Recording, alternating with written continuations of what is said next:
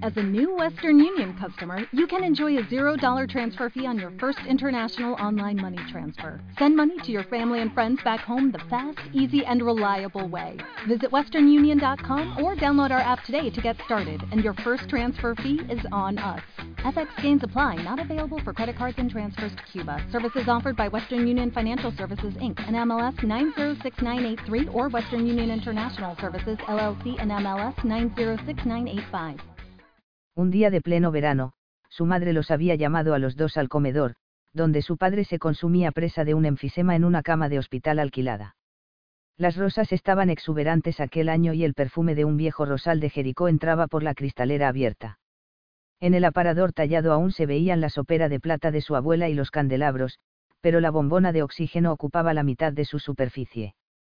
Pettigrew seguía enfadado con su madre por dejar que el médico dictaminase que su padre estaba demasiado débil para volver a usar su silla de ruedas. Era indudable que si pudieran sacarlo al sol, al resguardado rincón de la pequeña terraza que daba el jardín, no le harían sino bien. Aunque todos los días lo felicitaban alegremente por su buena recuperación, fuera del comedor nadie fingía que aquellos no fueran sus últimos días. El mayor era alférez por aquel entonces, hacía un año que había terminado en la escuela de oficiales, y en su base le habían concedido un permiso especial de diez días. El tiempo parecía pasar despacio, una callada eternidad de susurros en el comedor y abultados bocadillos en la cocina. Mientras su padre, que no siempre le había sabido transmitir cariño, pero que le había enseñado lo que era el deber y el honor, resollaba al final de su vida, el joven Pettigrew intentaba no ceder a las emociones que a veces amenazaban con abrumarlo. Su madre y Bertie se encerraban a menudo en sus respectivas habitaciones para verter lágrimas sobre la almohada, pero él prefería leer en voz alta junto a la cama de su padre o ayudar a la enfermera a dar la vuelta a su consumido cuerpo. El enfermo, que no estaba tan ido como todos suponían, vio llegar el final y reclamó a sus dos hijos y su preciada pareja de Churchills. Quiero que las escopetas sean para vosotros, les dijo. Y, tras abrir la cerradura de bronce del estuche, levantó la tapa bien engrasada. Las armas relucían en su lecho de terciopelo rojo. En el fino grabado del cañón de plata no se veía la menor mácula.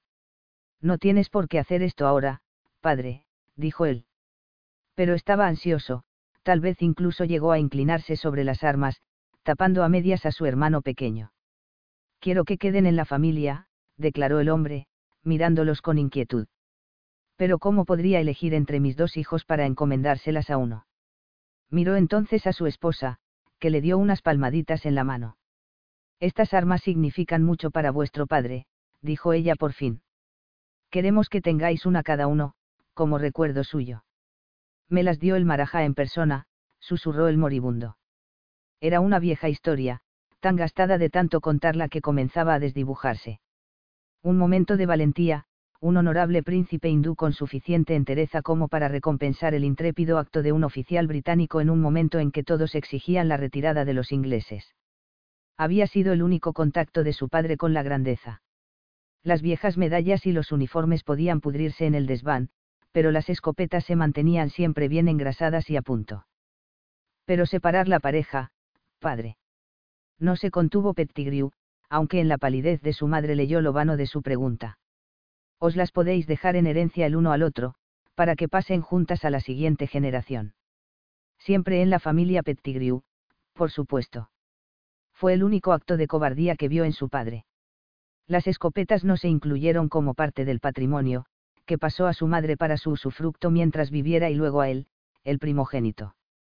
Para Bertie se reservaron varios fondos de fideicomiso que a la muerte de su madre, unos 20 años después, habían quedado vergonzosamente reducidos. Por otra parte, la casa también estaba decrépita. Algunas de las vigas del siglo XVII estaban podridas, y la fachada tradicional de ladrillo y tejas, al estilo de Sussex, necesitaba considerables reparaciones. Y su madre había contraído deudas con el ayuntamiento. La casa todavía tenía un aspecto acomodado y elegante entre las casitas más pequeñas de la zona, pero era más un lastre que una gran herencia, como el mayor le dijo a Bertie, como gesto de buena voluntad, le ofreció a su hermano casi todas las joyas de su madre. También intentó comprarle la escopeta, en aquel entonces y varias veces a lo largo de los años, cuando Bertie parecía atravesar dificultades económicas. Pero su hermano pequeño siempre rechazaba sus generosas ofertas. El chillido gutural de una gaviota lo sobresaltó. El ave iba anadeando por la acera de cemento, con las alas abiertas en un intento de alejar a una paloma de un trozo de pan. La paloma quiso cogerlo con el pico antes de apartarse, pero era demasiado grande. Pettigrew dio una patada en el suelo. La gaviota lo miró con desdén y retrocedió un poco, mientras la paloma, sin siquiera una mirada de gratitud, lograba escabullirse con el pan como una centella. Suspiró. Él era un hombre de honor que siempre había intentado cumplir con su deber sin esperar a cambio gratitud ni reconocimiento. No era posible que Bertie hubiese llegado a guardarle rencor, ¿verdad? Jamás se había permitido sentirse culpable por ser el primogénito.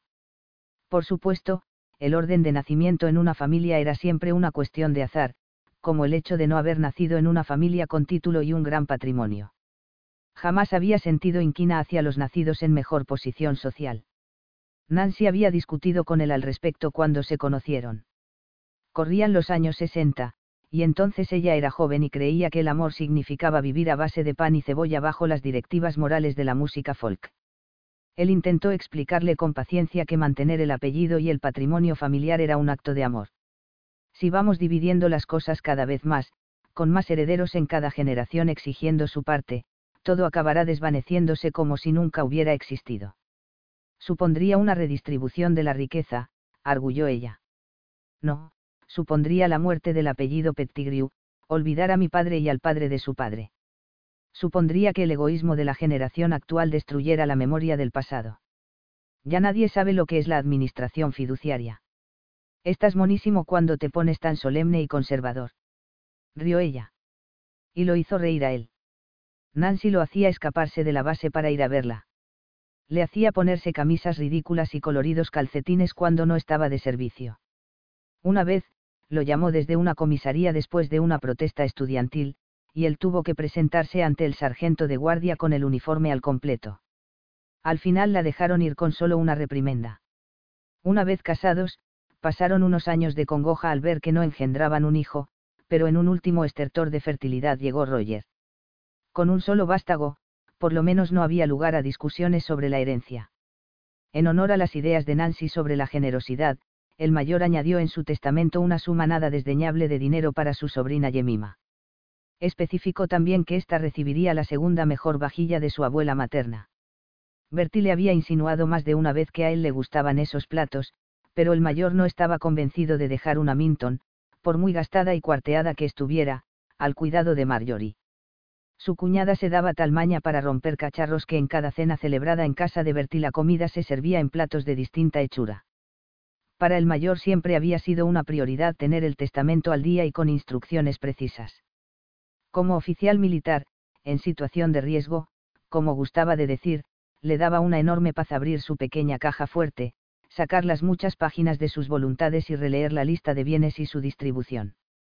Era como leer un compendio de sus logros. Tendría que ser muy explícito con Marjorie, que evidentemente no estaba pensando con claridad en ese momento debería volver a explicarle con toda precisión cuáles eran las obvias intenciones de su suegro. Y también dejar las cosas claras con Roger. No tenía ninguna intención de batallar por reunir las escopetas para que luego su hijo las vendiera en cuanto las heredase. Ah, está usted aquí, mayor. Pettigrew se incorporó, parpadeando a la fuerte luz. Era la señora Ali, con un nuevo libro de la biblioteca. No lo veía en el aparcamiento. Pero qué, tarde es. exclamó el horrorizado al consultar el reloj. He perdido la noción del tiempo. Mi querida señora, no sabe lo mucho que me avergüenza haberla hecho esperar.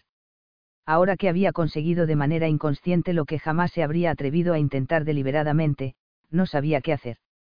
No se preocupe. Ya sabía que acabaría llegando, y como al final se ha aclarado el día, he pensado en dar un paseíto y tal vez comenzar el libro.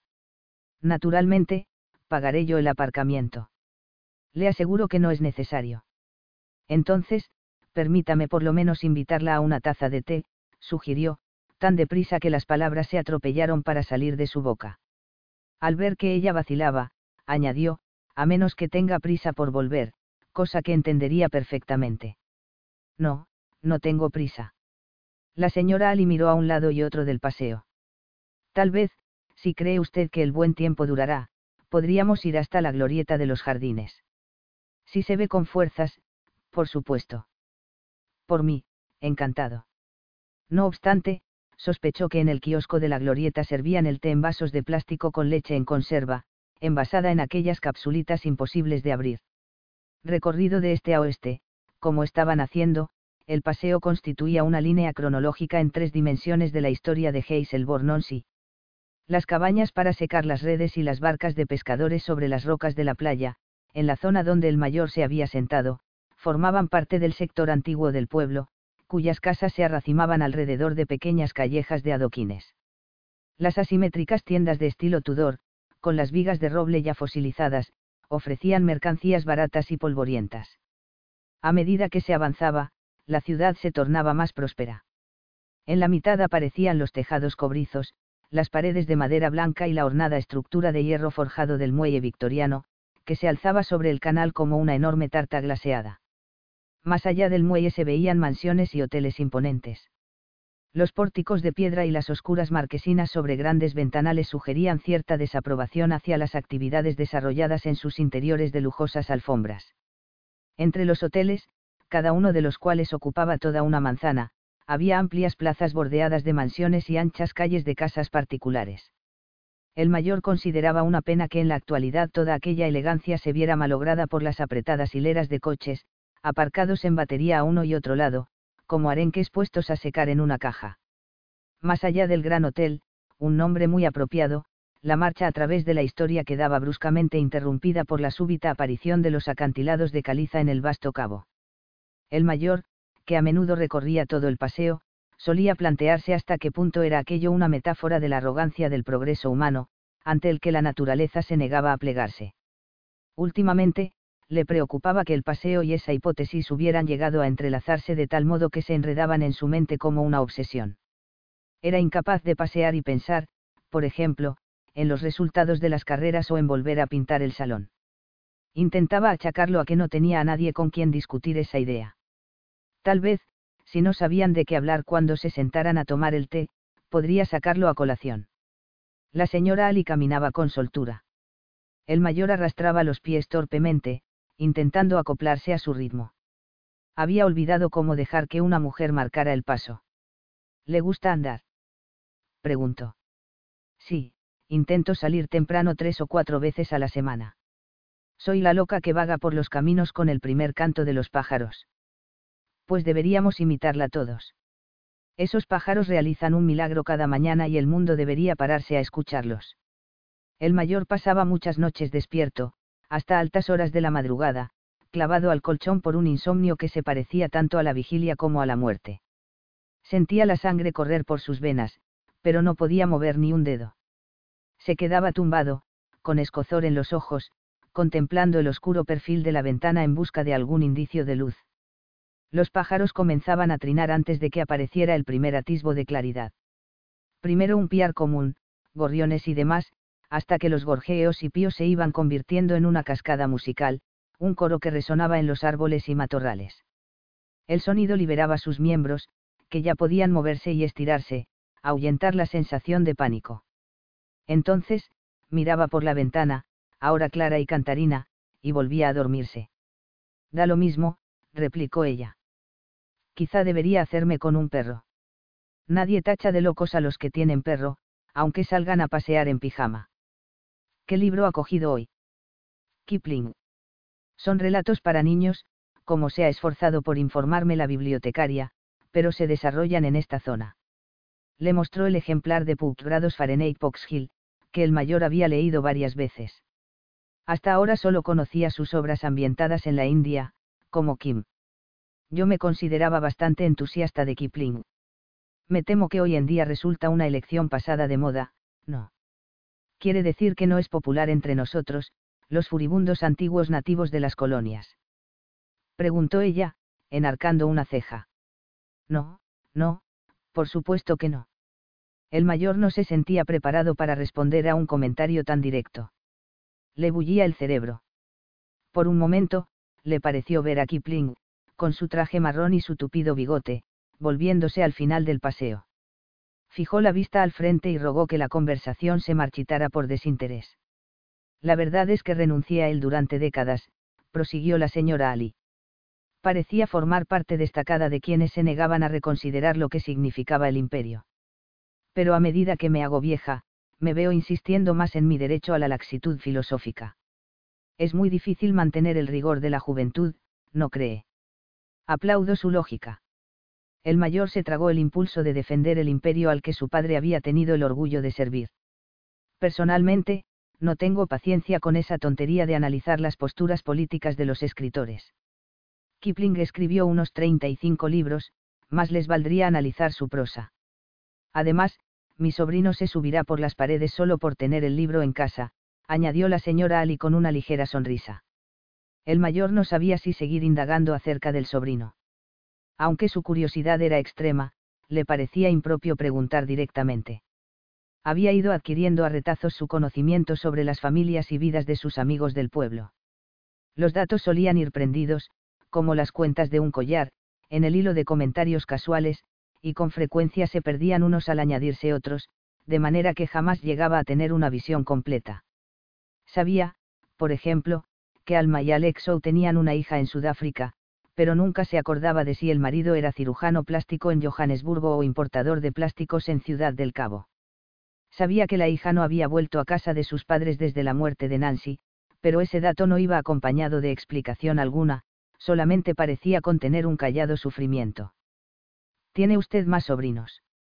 Dijo por fin.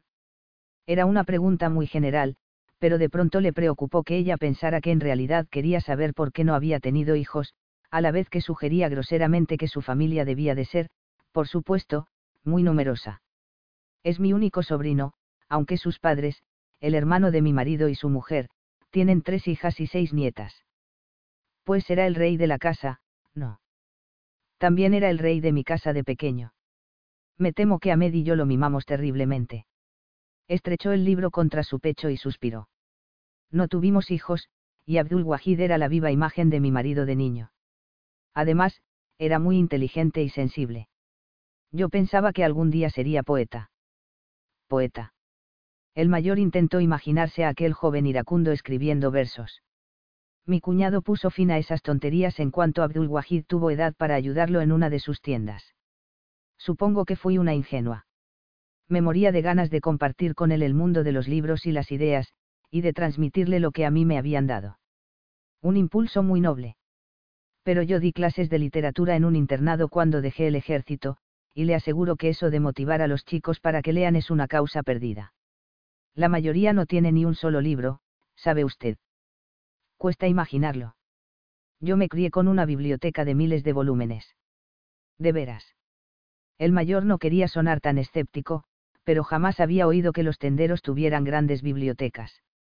Mi padre era académico. Vino después de la partición de la India para dar clases de matemáticas aplicadas. Mi madre siempre decía que lo único que pudo traerse fueron dos cacerolas y una foto de sus padres todos los demás baúles contenían libros. Para mi padre era muy importante intentar leerlo todo. Todo. Sí. Literatura, filosofía, ciencias.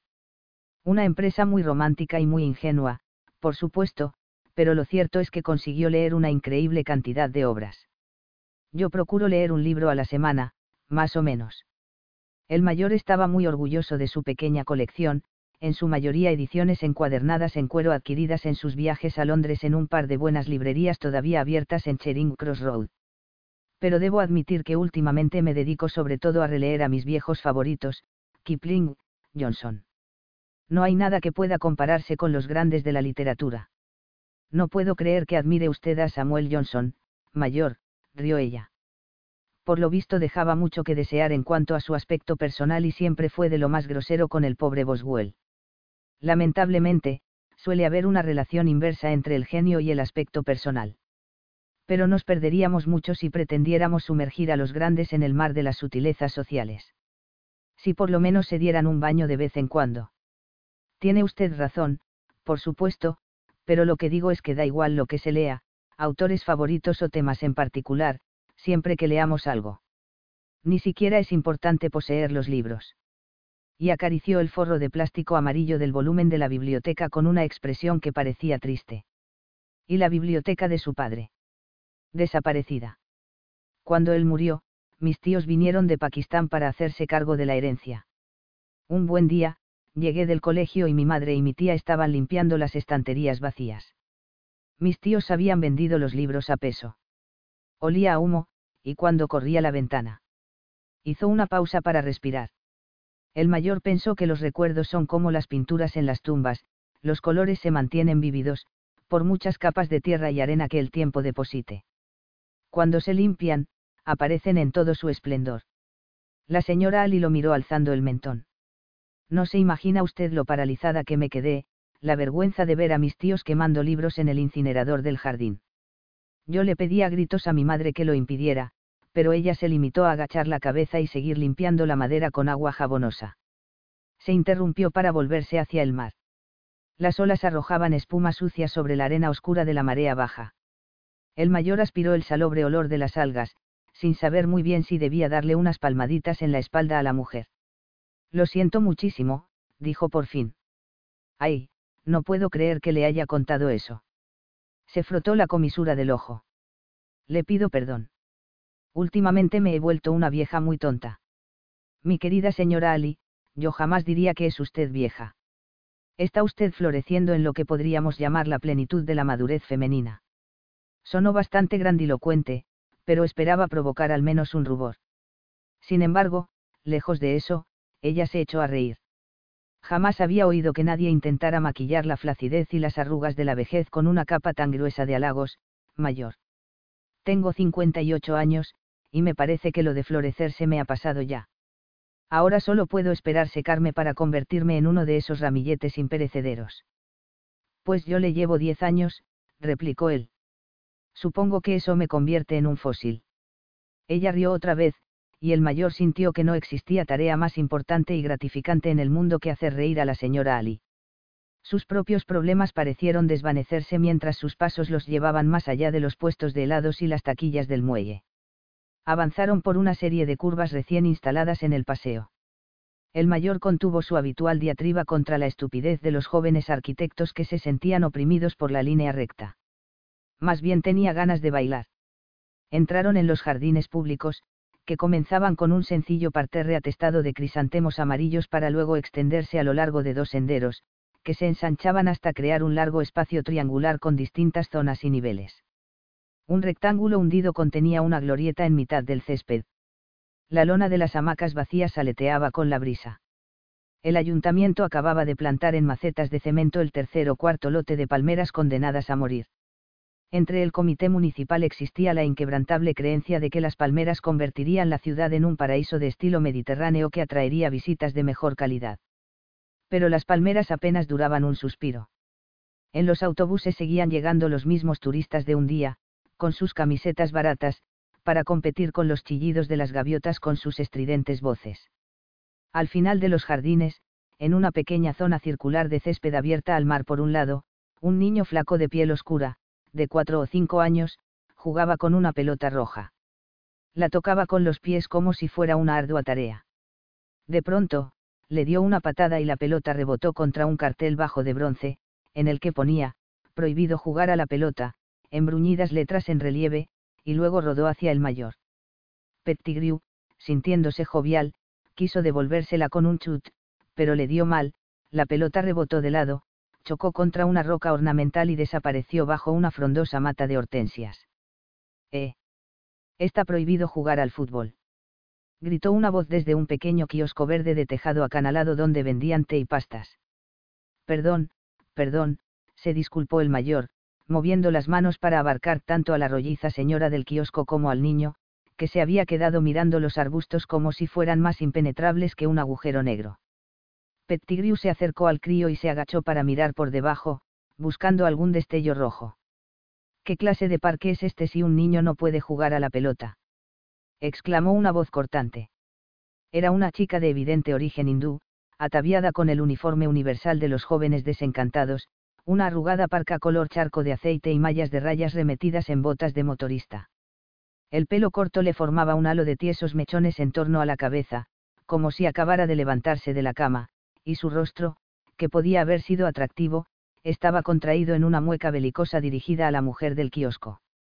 Si todos los niños se pasaran el día dándole patadas a la pelota no quedaría ni una flor, replicó la señora. No sé cómo será en su país, pero aquí nos gusta tener las cosas bonitas y bien. ¿Qué quiere decir? La joven arrugó el entrecejo. El mayor reconoció el abrasivo acento del norte que tenía asociado a Marjorie. ¿Qué me está diciendo? Yo no digo nada. No la tome conmigo, que no soy yo quien pone las normas. El mayor rescató por fin la pelota, bastante embarrada, para devolvérsela al niño. Gracias. Soy George y no me gusta el fútbol. A mí tampoco, le confió el mayor. El cricket es el único deporte que sigo. El juego de las pulgas también es un deporte, replicó George muy serio. Pero mi madre dice que, si lo traigo al parque, perderé las fichas. Ahora que lo dices, nunca he visto en ningún parque un cartel que ponga, prohibido jugar a las pulgas, así que quizá no es tan mala idea.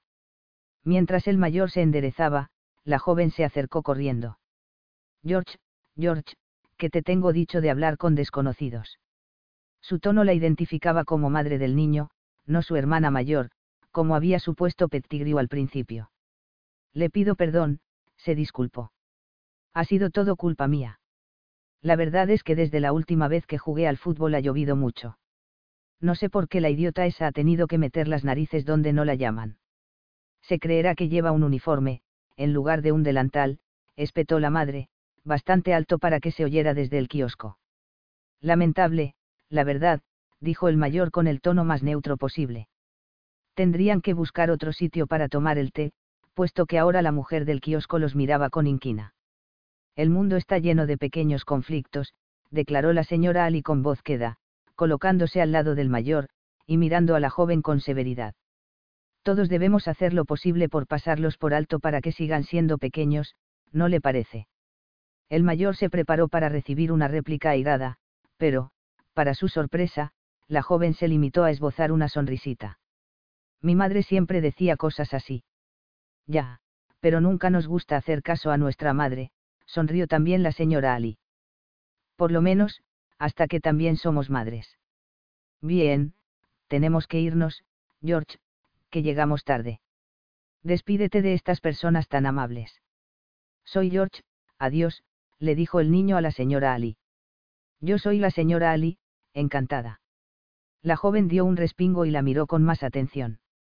Por un momento, pareció que iba a decir algo, pero optó por interrumpir las presentaciones. Cogió al niño de la mano y echó a andar a paso ligero hacia el pueblo. Una joven muy brusca, comentó el mayor. La señora Ali suspiró. Admiro su resistencia a doblegarse ante la autoridad, pero me temo que eso conlleva una existencia cotidiana más bien incómoda.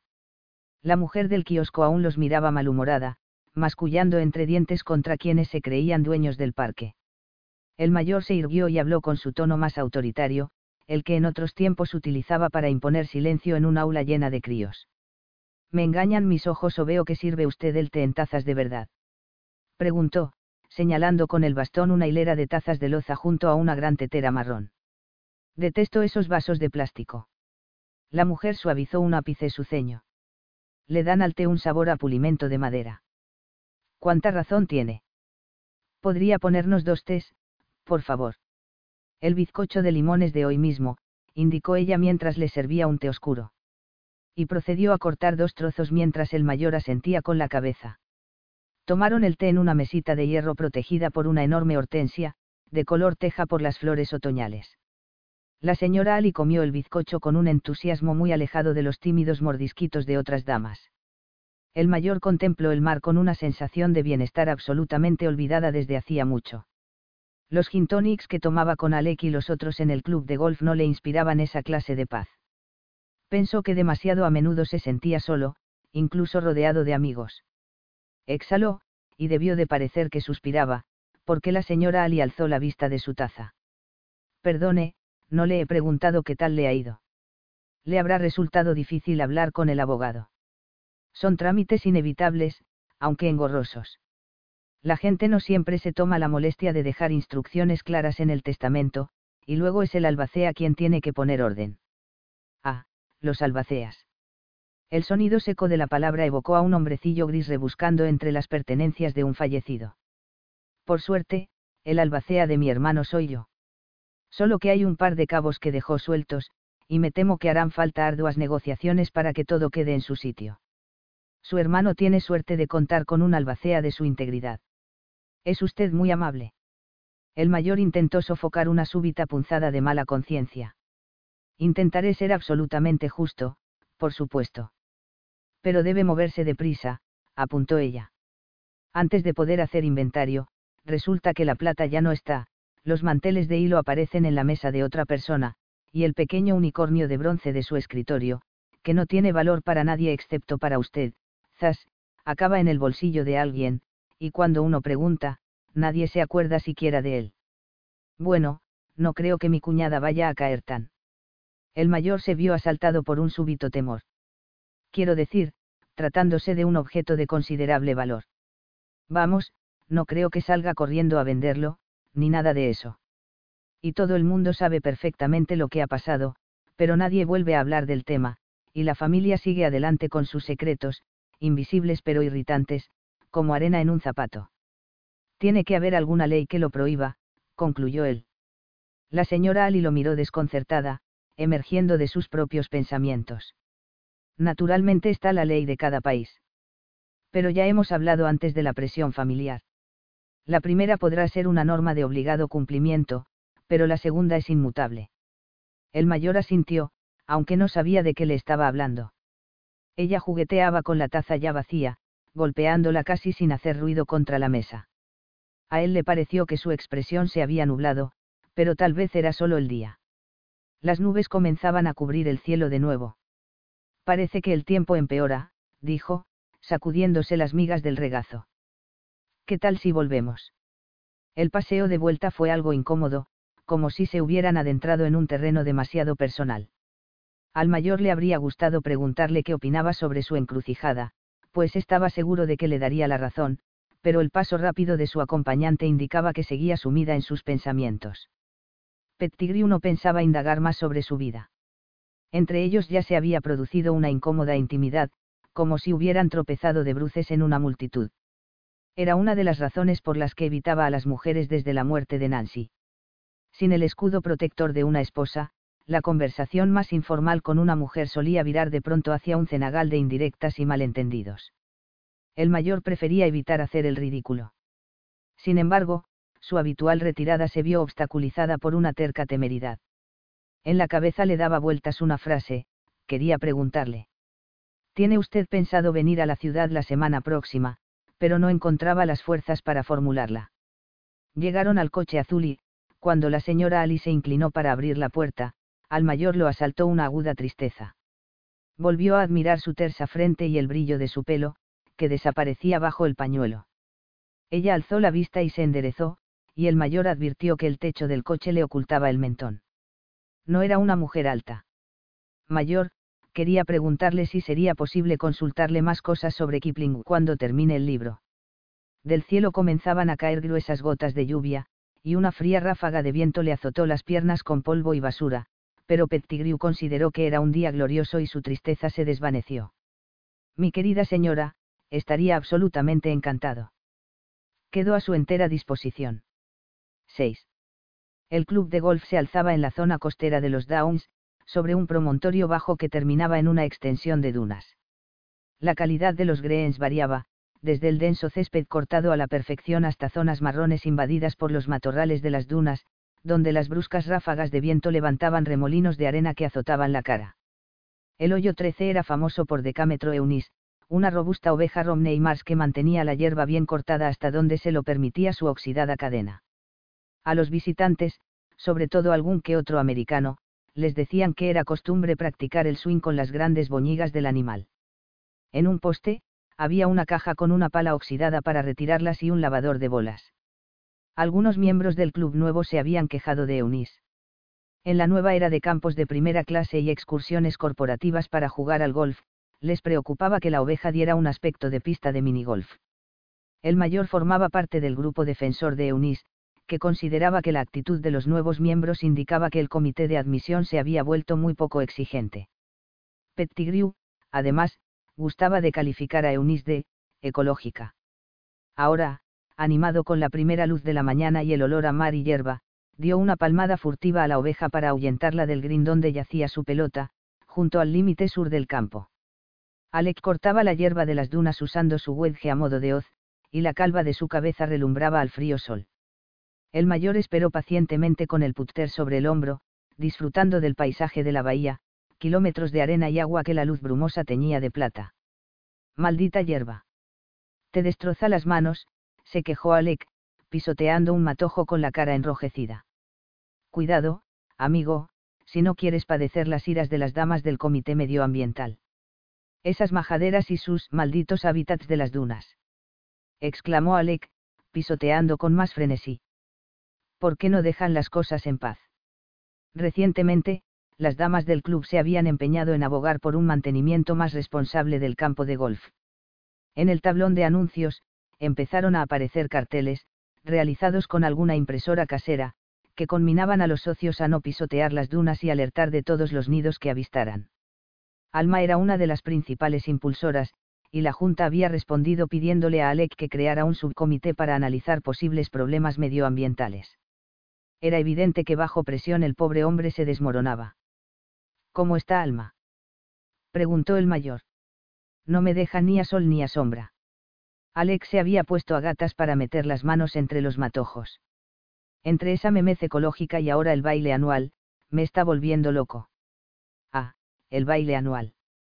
Pettigrew sonrió, consciente de que no estaba siendo muy caritativo. ¿Cuál será el tema este año? Encontraba de lo más irritante que lo que en otro tiempo era un refinado baile de etiqueta, con un sencillo menú a base de carne y una buena banda de música, se hubiera convertido en una serie de fiestas de temática cada vez más elaborada. Todavía no han tomado una decisión definitiva. Alex se incorporó, derrotado, y se sacudió los pantalones. Les va a costar lo suyo superar, los últimos días de Pompeya, comentó Pettigrew. Mira, no me lo recuerdes. Todavía tengo pesadillas con aquel disfraz de gladiador. A Alma se le había ocurrido alquilar, sin haberlos visto, unos disfraces en una tienda de Londres, y obligó al pobre Alec a pasarse la noche resonando como un chatarrero, con un yelmo de metal que le apretaba la cabeza y le hinchaba el cuello. Para ella, eligió un disfraz de, Dama de los Misterios, que resultó ser una toga de cortesana muy fina y de estampado chillón. El apresurado añadido de un jersey púrpura de cuello alto y unos pantalones de ciclista contribuyeron muy poco a mejorar el resultado final.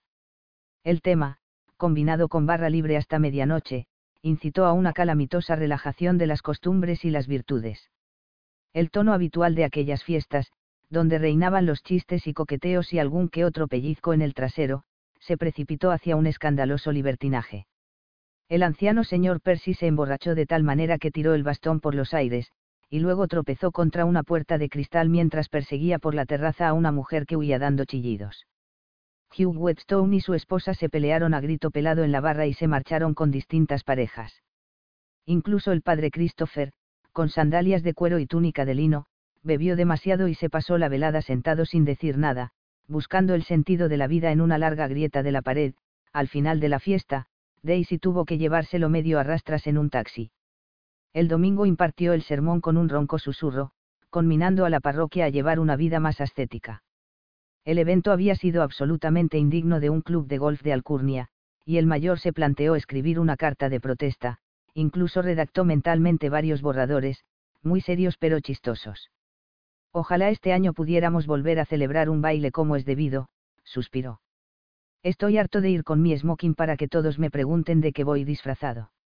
Esta misma mañana hay una reunión para decidir el tema. Cuando vayamos a club, podría sugerirlo.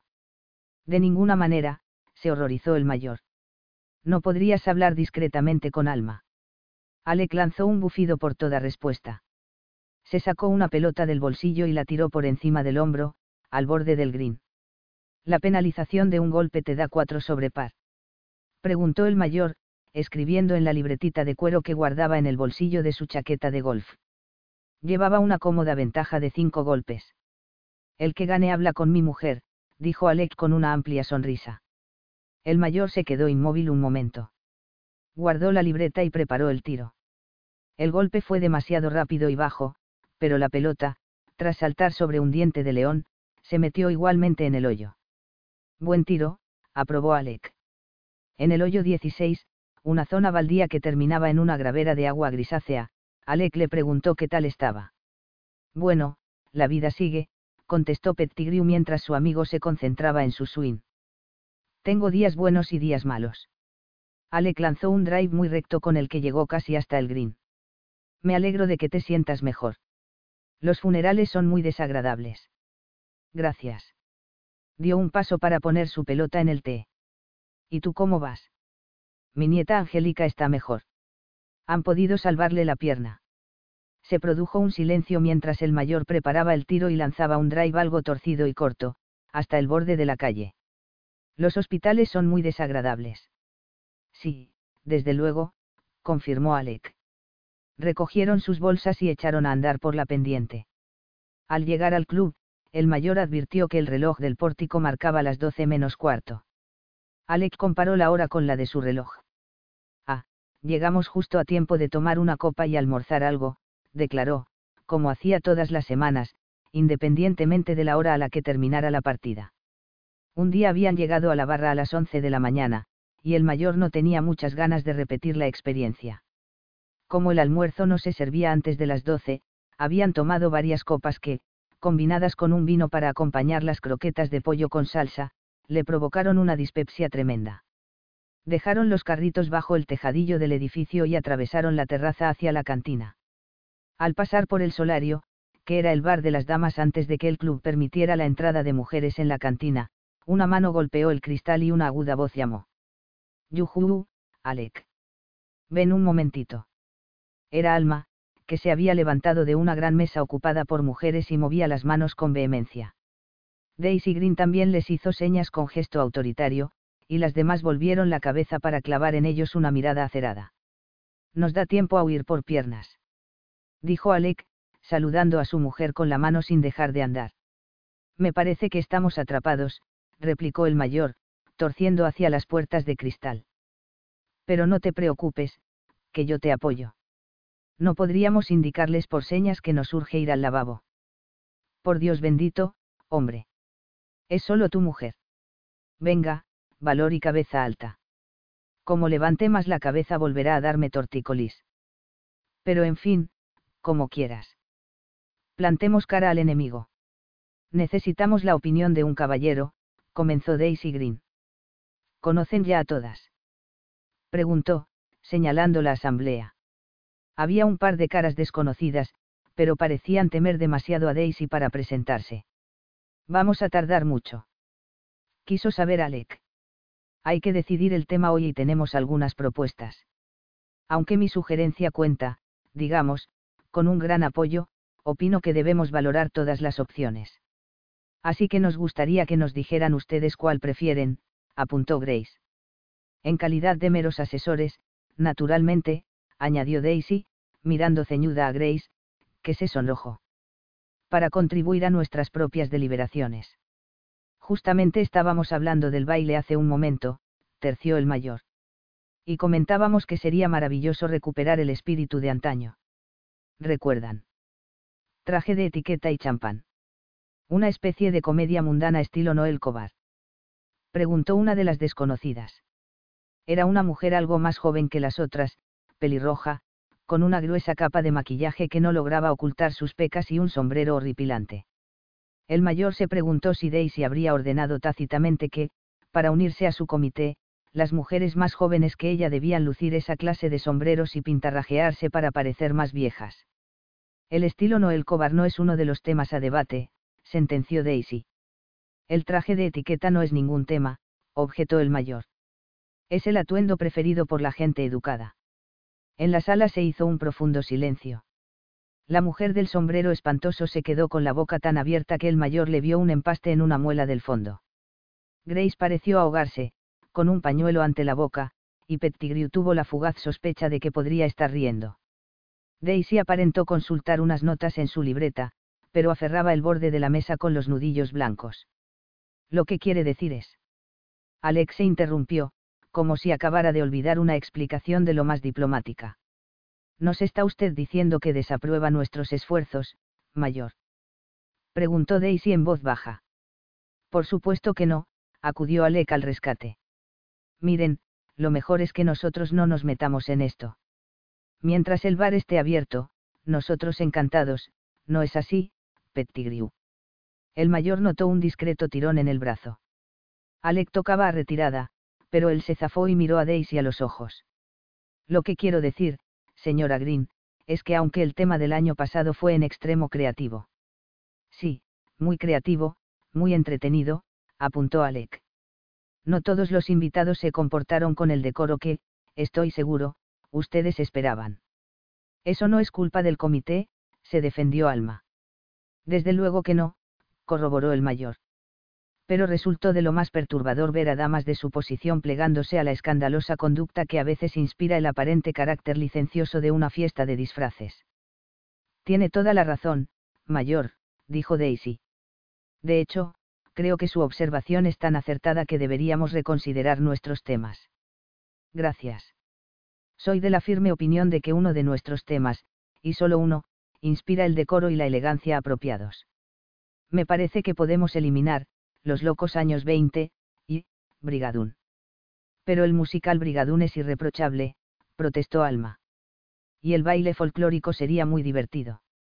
Hombres con falda escocesa correteando por el jardín. De verdad, Alma, me dejas sorprendida, dijo Daisy. Podemos corretear luego en casa si lo prefieres, intervino Alec, guiñándole un ojo a su esposa. Oh, calla. exclamó ella, de pronto al borde de las lágrimas. Dos puntos rojos ardían en sus mejillas. Por lo tanto, solo nos queda, una velada en la corte mongola de la India, un tema de lo más elegante. Pero el tema no era, locura mongola en la India. Preguntó la del sombrero horroroso. Era solo un título provisional. Una velada en la corte, sugerirá el decoro apropiado. Debemos agradecer al mayor su contribución a nuestros esfuerzos. Las damas aplaudieron y él, mudo ante la futilidad de su protesta, se vio obligado a responder con una reverencia. El mayor es oriundo de la India. Es el más adecuado para aconsejarlas, declaró Alec, dándole una palmada en la espalda. Era una broma muy gastada que Pettigrew oía desde pequeño, cuando, como recién llegado, tenía que soportar los abusos de otros niños en el colegio. ¿De verdad? preguntó la señorita sombrero espantoso. Me temo que es solo una broma de Alec, replicó él, tenso. Mi padre sirvió en la India y por eso nací en Lahore. Pero no encontrarán una familia más inglesa que los Pettigrew, apuntó Alec. ¿Y no tendría usted algún recuerdo de aquella época, mayor? Preguntó Daisy. Alfombras, cestas algo que podamos usar como decoración. Alguna piel de león. Añadió la del sombrero. Lo lamento, pero no.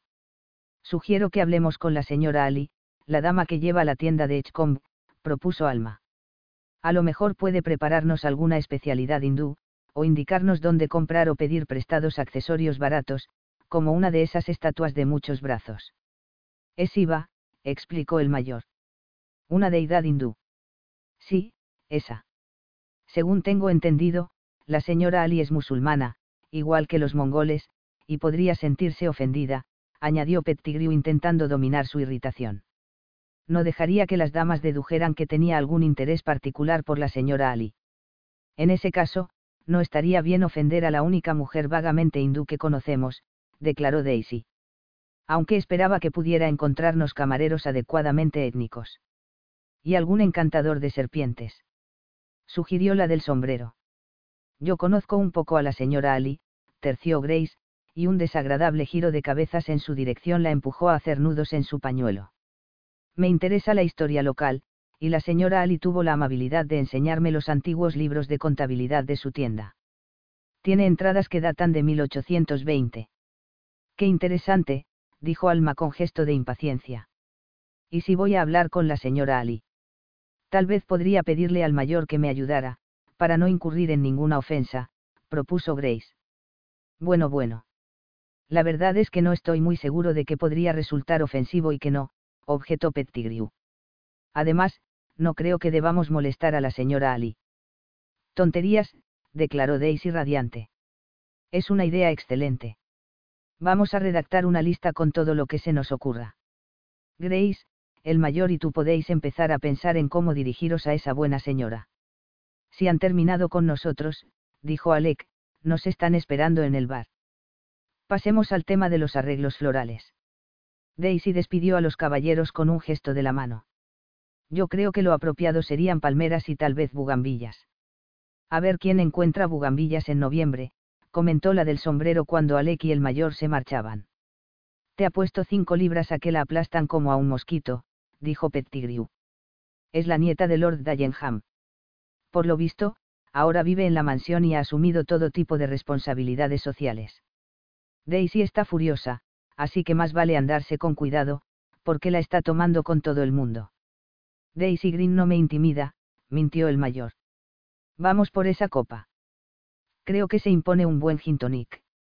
La cantina era una sala eduardiana de techo alto, con un ventanal que daba a la terraza y al hoyo 18. Una serie de puertas con espejos ocultaban un anexo con un escenario, solo se abrían en los grandes torneos y para el baile anual. Tras la larga barra de nogal había hileras de botellas dispuestas en estantes de madera, debajo de los retratos de los distintos presidentes del club. Un retrato de la reina, un retrato temprano, muy mal impreso y con un marco dorado y barato, colgaba directamente sobre unos licores digestivos, de colores especialmente repulsivos, que nadie bebía jamás. Al mayor eso siempre le había parecido una especie de delito de alta traición. La sala contenía grupos de butacas de cuero bastante arañadas y maltrechas, y una serie de mesas junto a los ventanales que solo podían reservarse hablando personalmente con el barman Tom. Eso impedía cualquier monopolio de las mismas por parte de damas, lo bastante organizadas para reservarlas por teléfono. Los socios que hacían los primeros hoyos eran los que entraban antes para hablar con Tom, el cual dejaba su valleta o salía de la bodega para apuntar los nombres en la lista. Muchos socios aspiraban a ser de los pocos y egregios habituales cuyo nombre anotaba el propio Tom. El mayor ya no se contaba entre este grupo. Desde el incidente del pollo con salsa, prefería convencer a Alec para tomar un sándwich en la barra o las butacas. Eso no solo los protegía de una profusión de grumosas e indigestas salsas, sino que además los libraba del huraño trato de las camareras, unas mujeres que, seleccionadas en la cantera de jóvenes desmotivadas que salían del instituto local, tenían la especialidad de mostrar una constante rabia contenida. Muchas parecían sufrir una enfermedad que les provocaba agujeros en la cara, el mayor tardó un tiempo en averiguar que las reglas del club exigían que las empleadas se quitaran todas las joyas y adornos, y que los agujeros eran piercings desprovistos del correspondiente ornamento. Buenos días, caballeros. Lo de siempre. Preguntó Tom, con un vaso ya colocado bajo la verde botella de ginebra. El mío que sea doble, pidió Alec, enjugándose la calva teatralmente con el pañuelo. Cielo santo, casi no logramos escapar con vida. Para mí mejor una cerveza, Tom. Pidieron dos sándwiches de jamón y queso, y Alec quiso también un rollito de jamón, solo se ofrecían los viernes y solían acabarse enseguida, y una pequeña ensalada. Alec mantenía la firme creencia de que llevaba una vida sana. Pedía siempre ensalada con el almuerzo, aunque jamás comía otra cosa que el pequeño tomate decorativo. Insistía en que bebía alcohol solo cuando lo acompañaba con algo sólido. Una o dos veces, la urgencia de acudir al servicio lo había llevado a algún pub desconocido, donde, debido a las pocas alternativas, el mayor se había visto obligado a consumir huevo duro o cortezas de cerdo. Acababan de sentarse a la barra cuando entraron en el bar cuatro caballeros riéndose de algún incidente en el último green. El mayor reconoció al padre Christopher y a Hugh Whetstone, y le sorprendió ver a Lord Dallenham, que apenas aparecía por el club y cuyo espantoso juego planteaba peliagudas cuestiones de etiqueta. No conocía al cuarto hombre, pero el porte de sus anchos hombros y su desafortunada camisa rosa sugerían que podría tratarse de otro americano. Dos americanos en otras tantas semanas, pensó, aquello empezaba a parecer una desagradable plaga. So, mayor, ¿cómo están? Saludó Dallenham, dando una palmada a Alec en la espalda y un firme apretón a Pettigrew en los hombros. Lo acompaño en el sentimiento, mayor. Es una verdadera lástima perder a un hombre de la calidad de su hermano. Gracias, su señoría. Se levantó e inclinó la cabeza. Es usted muy amable. Muy propio de Lord Dallenham eso de aparecer de pronto y estar al tanto de las últimas noticias del pueblo. El mayor se preguntó si tendría algún agente en el ayuntamiento que le enviaba faxes a Londres con regularidad. No obstante, le conmovieron sus palabras y el uso siempre respetuoso que hacía de su graduación militar. Su señoría podía perfectamente llamarlo Pettigrew sin más, pero jamás lo hacía. A cambio, el mayor siempre se refería a él por su título nobiliario, incluso en su ausencia. Frank, quiero presentarte al mayor Ernest Pettigrew, del Royal Sussex, y al señor Alex Howe, que ayudaba a dirigir el Banco de Inglaterra en su tiempo libre. Caballeros, este es el señor Frank Ferguson, ha venido a visitarnos desde Nueva Jersey. ¿Cómo está usted? Saludó el mayor. Frank se dedica al negocio inmobiliario, explicó Lord Dallenham. Es uno de los mayores promotores de la costa este, tanto de grandes complejos como de edificaciones particulares. No exageres, de don. No es más que un pequeño negocio familiar heredado de mi padre. ¿Se dedica usted a la construcción? Quiso saber el mayor. Me ha pillado usted, Pettigrew, respondió Ferguson, palmeándolo en el hombro. No sirve de nada dárselas de gran hombre delante de ustedes los ingleses. Huelen la clase social de cualquiera como sabuesos. No quería decir. Balbuceó el mayor. Pues sí, esos somos los Ferguson, sencillos constructores de ladrillo y mortero. El linaje del señor Ferguson se remonta al clan de los Ferguson de Argyll, informó Hugh Whetstone, que se esforzaba por desenterrar la genealogía de todo el que se le pusiera delante, para luego utilizarla en su contra. Y no es que nos alegráramos mucho de saberlo, declaró Ferguson. Mi antepasado fingió su propia muerte en Crimea y huyó a Canadá dejando atrás deudas de juego y un par de maridos en pie de guerra, según tengo entendido. En fin, a pesar de todo, mi oferta por el castillo de Lochbrae fue muy bien recibida. Tengo pensado reinstaurar la caza. El mayor también se dedica a la caza. Y debo decir que no se le da nada mal, apuntó Dallenham. Es capaz de abatir un conejo a 100 metros. Ah, la gente del campo. Son ustedes increíbles. El año pasado, conocí a un guardabosque que mata ardillas con un mosquete del rey Jacobo II. ¿Con qué caza usted, mayor? Nada, con una escopeta vieja que pertenecía a mi padre, replicó, tan molesto al verse comparado con un viejo excéntrico que no pensaba darle a Ferguson la satisfacción de intentar impresionarlo. Tan modesto como siempre, terció Dallenham. El mayor tiene una escopeta magnífica. Una Purdey, ¿verdad? Una Churchill. Lo irritó aún más que Dallenham mencionara maquinalmente la marca más famosa. Es menos conocida, tal vez, le explicó a Ferguson, pero la marca cuenta con varios modelos exquisitos. No hay nada como la artesanía de las armas inglesas, declaró el americano. Por lo menos, eso te dicen cuando insisten en que necesitan un año o dos para conseguirte una pareja. Pues ahora quizá tenga la suerte de reunir la mía. El mayor no pudo resistir la oportunidad de darle la información directamente a Lord Dallenham. Claro, por supuesto. Ha heredado usted la de su hermano, no. Enhorabuena, amigo mío. Bueno, todavía no está muy claro el asunto. Mi cuñada, sabe usted. Ah. Sí, es mejor que pasen unos días. Los funerales remueven las emociones, intervino el padre Christopher. Nos pones una ronda, Tom.